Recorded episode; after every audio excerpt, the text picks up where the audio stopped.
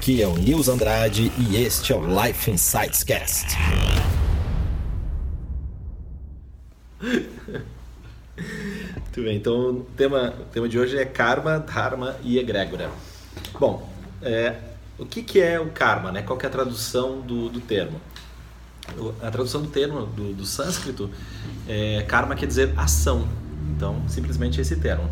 Não é aquela forma meio meio trocada que a gente tem no Ocidente, né? De que karma é uma coisa forçosamente ruim. Karma simplesmente quer dizer ação. Por exemplo, quando você joga uma pedra para cima, vai ter uma reação, né? Então você vai tomar uma ação, jogar a pedra para cima, vai gerar um karma, que é a reação da pedra cair. Simplesmente assim. Karma não é bom nem ruim, simplesmente é uma ação que você toma.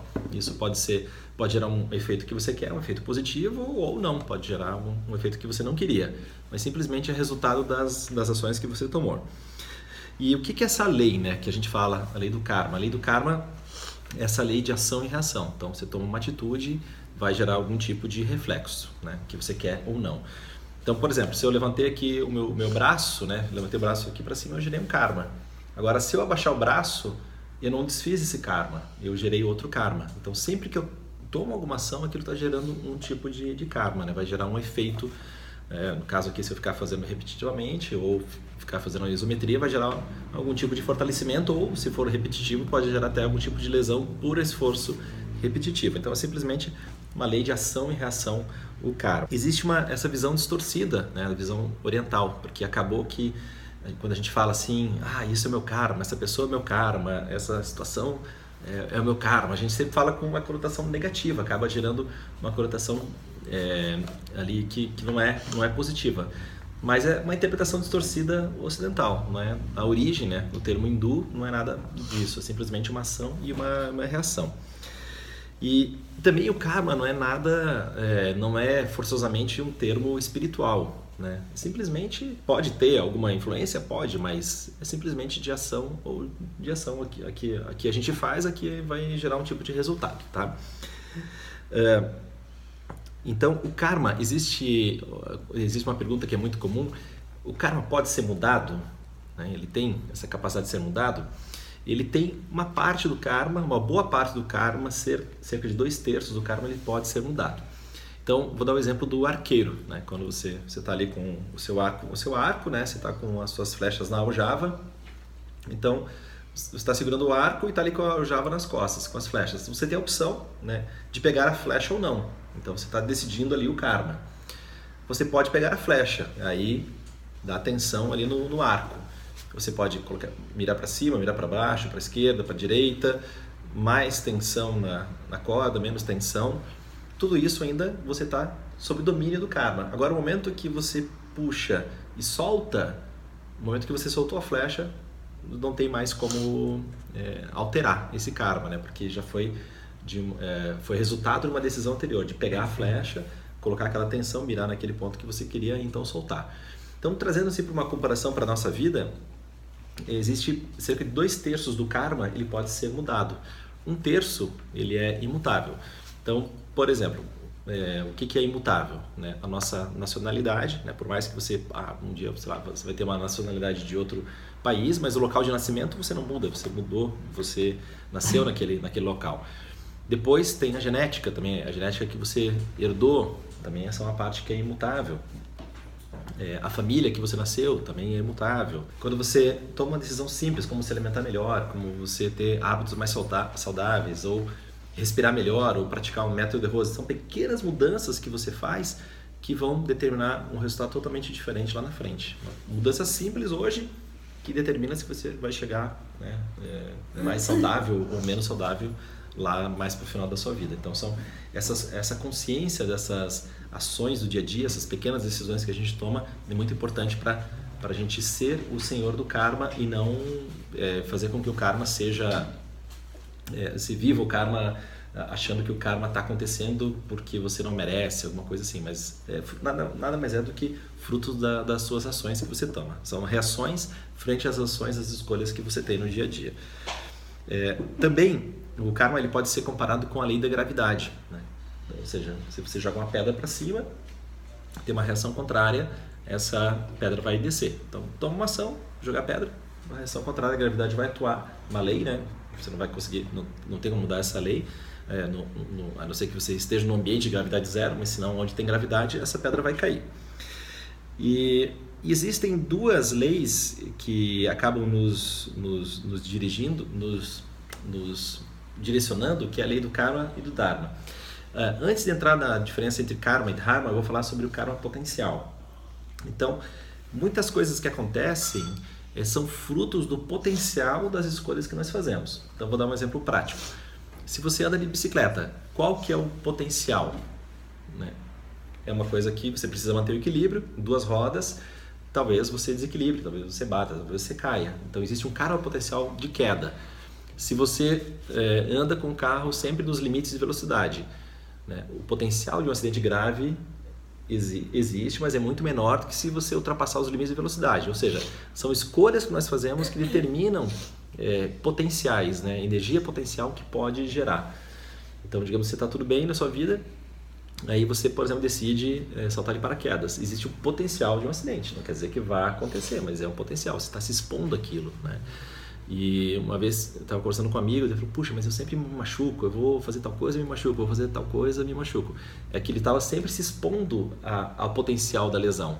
Né? Então, se você vai fazer uma atividade que é arriscada, existe o potencial do, da queda, da, da lesão ou do, do, do, choque. Então, é uma questão de você escolher aquilo que você vai fazer. Né? Se você escolhe bem, você é, tem poucos impactos negativos na sua vida. Tudo uma questão fruto da escolha.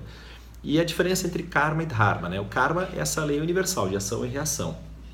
O dharma é, é são as le é a lei dos homens. Então, nós estamos sujeitos a várias leis que são é, colocadas mesmo, né? São, são leis legais, né? vamos dizer assim, foram determinadas e existem acordos tácitos ou leis tácitas que não são escritas, mas que a gente acaba seguindo, né? Como o padrão cultural, a forma de, de comportamento. Então, exemplo de, exemplos de dharma, né? Então tem lá, se você mora num condomínio, tem as leis lá do seu condomínio, tem o estatuto do seu condomínio. Se você trabalha numa empresa, também tem lá a maneira, né, os valores, como as pessoas se comportam, né, tem lá o comportamento, o que pode fazer, o que não pode fazer. As leis de trânsito, as leis é, eleitorais, as leis tributárias. Então, são exemplos de, de dharma, de leis que foram implementadas e que a gente é, precisa seguir para ter uma vida em sociedade. Agora, existem aquelas leis ou acordos tácitos, né? Então, é, por exemplo, a, a, moda é muitas vezes um acordo tácito, né? Então agora a moda é, é usar tal coisa. Então, pronto, as pessoas acabam se comportando usando aquele tipo de roupa, ou tipo de sapato, ou tipo de, de vestimenta, alguma coisa assim. Outro exemplo de, de dharma, coisas que também são tácitas. Servir na guerra, por exemplo? Servir na guerra, será que é tácito ou é é obrigatório, mas é uma lei, né? Eu pensei uma coisa assim, é um bobo, mas assim funciona, eu acho. No nosso trabalho, não. todo dia alguém prepara o café. Uhum. É uma, não, não tem nenhuma regra legal. Uhum. Pode ser que cada dia é uma pessoa, mas é uma regra que a gente definiu entre nós. Uhum. Que foi combinado, é um e acordo. Alguém, é. é um acordo tácito. Uhum. Se alguém descumprir, vai ficar ruim e tal, dá pra te uhum. serviço, mas. Punidade. Uhum. Legal, então é um exemplo de acordo, é um exemplo de dharma, né? Então ali no escritório ali de vocês, cada um cada dia um faz o café para todos os outros, né? Mais exemplos de desse tipo de, de acordos ou, ou, leis tácitas? Nosso acordo. Tipo no casamento, no relacionamento. Como casamento. Depende, né? Se for um casamento mesmo, né? É, se for um casamento, ele tem um contrato, né?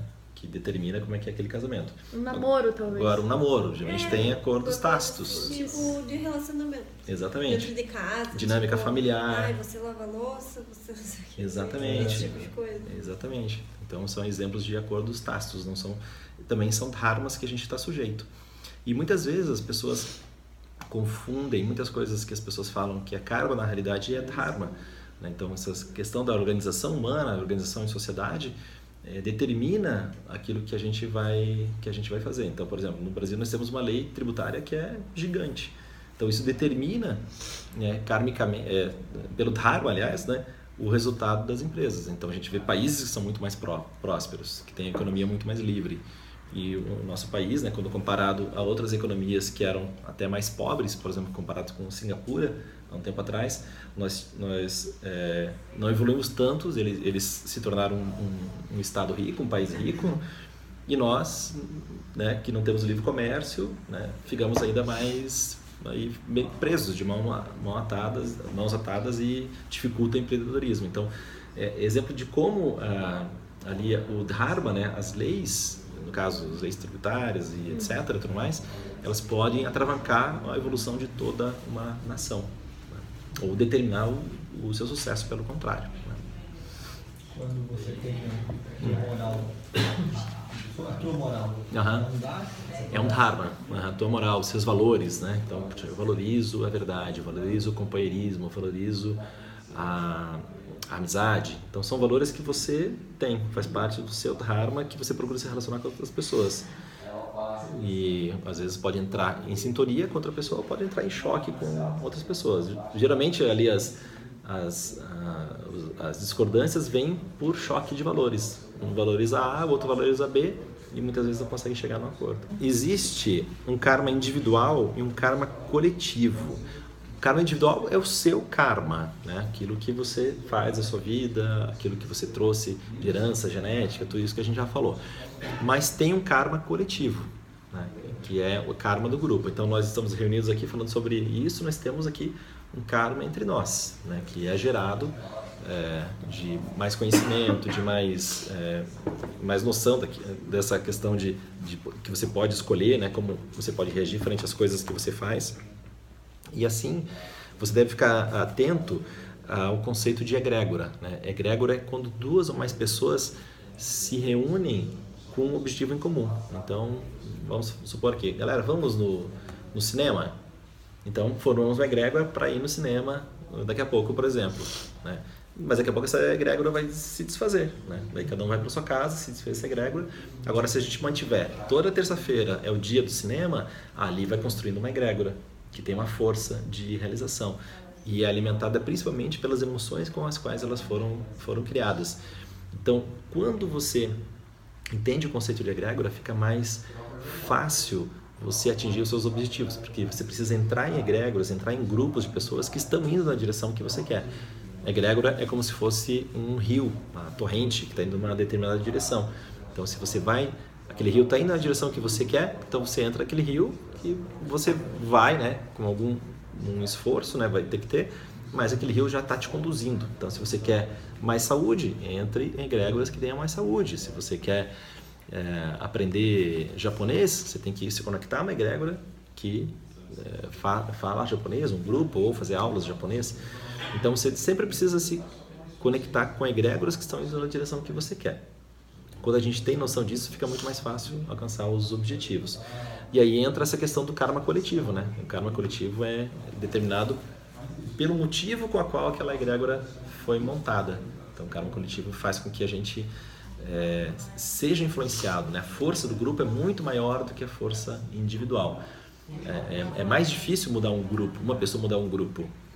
É possível? Sim, mas é muito mais, muito mais difícil. Agora, se você muitas vezes está ali naquele grupo e não está contente com o seu crescimento, a sua evolução, você tem que procurar um grupo no qual você está indo, né? Vai, vai te facilitar o alcance daquele, daquele objetivo que você deseja, né? A egrégora tem uma força que é descomunal e se você aprende, né? Reforçando o que eu já falei, se você aprende a usar essa força, fica mais viável de alcançar os seus, os seus objetivos, né? de alcançar aquilo que você quer uma visão geral do que é karma, dharma, egrégora, né? a responsabilidade que você tem na construção do seu destino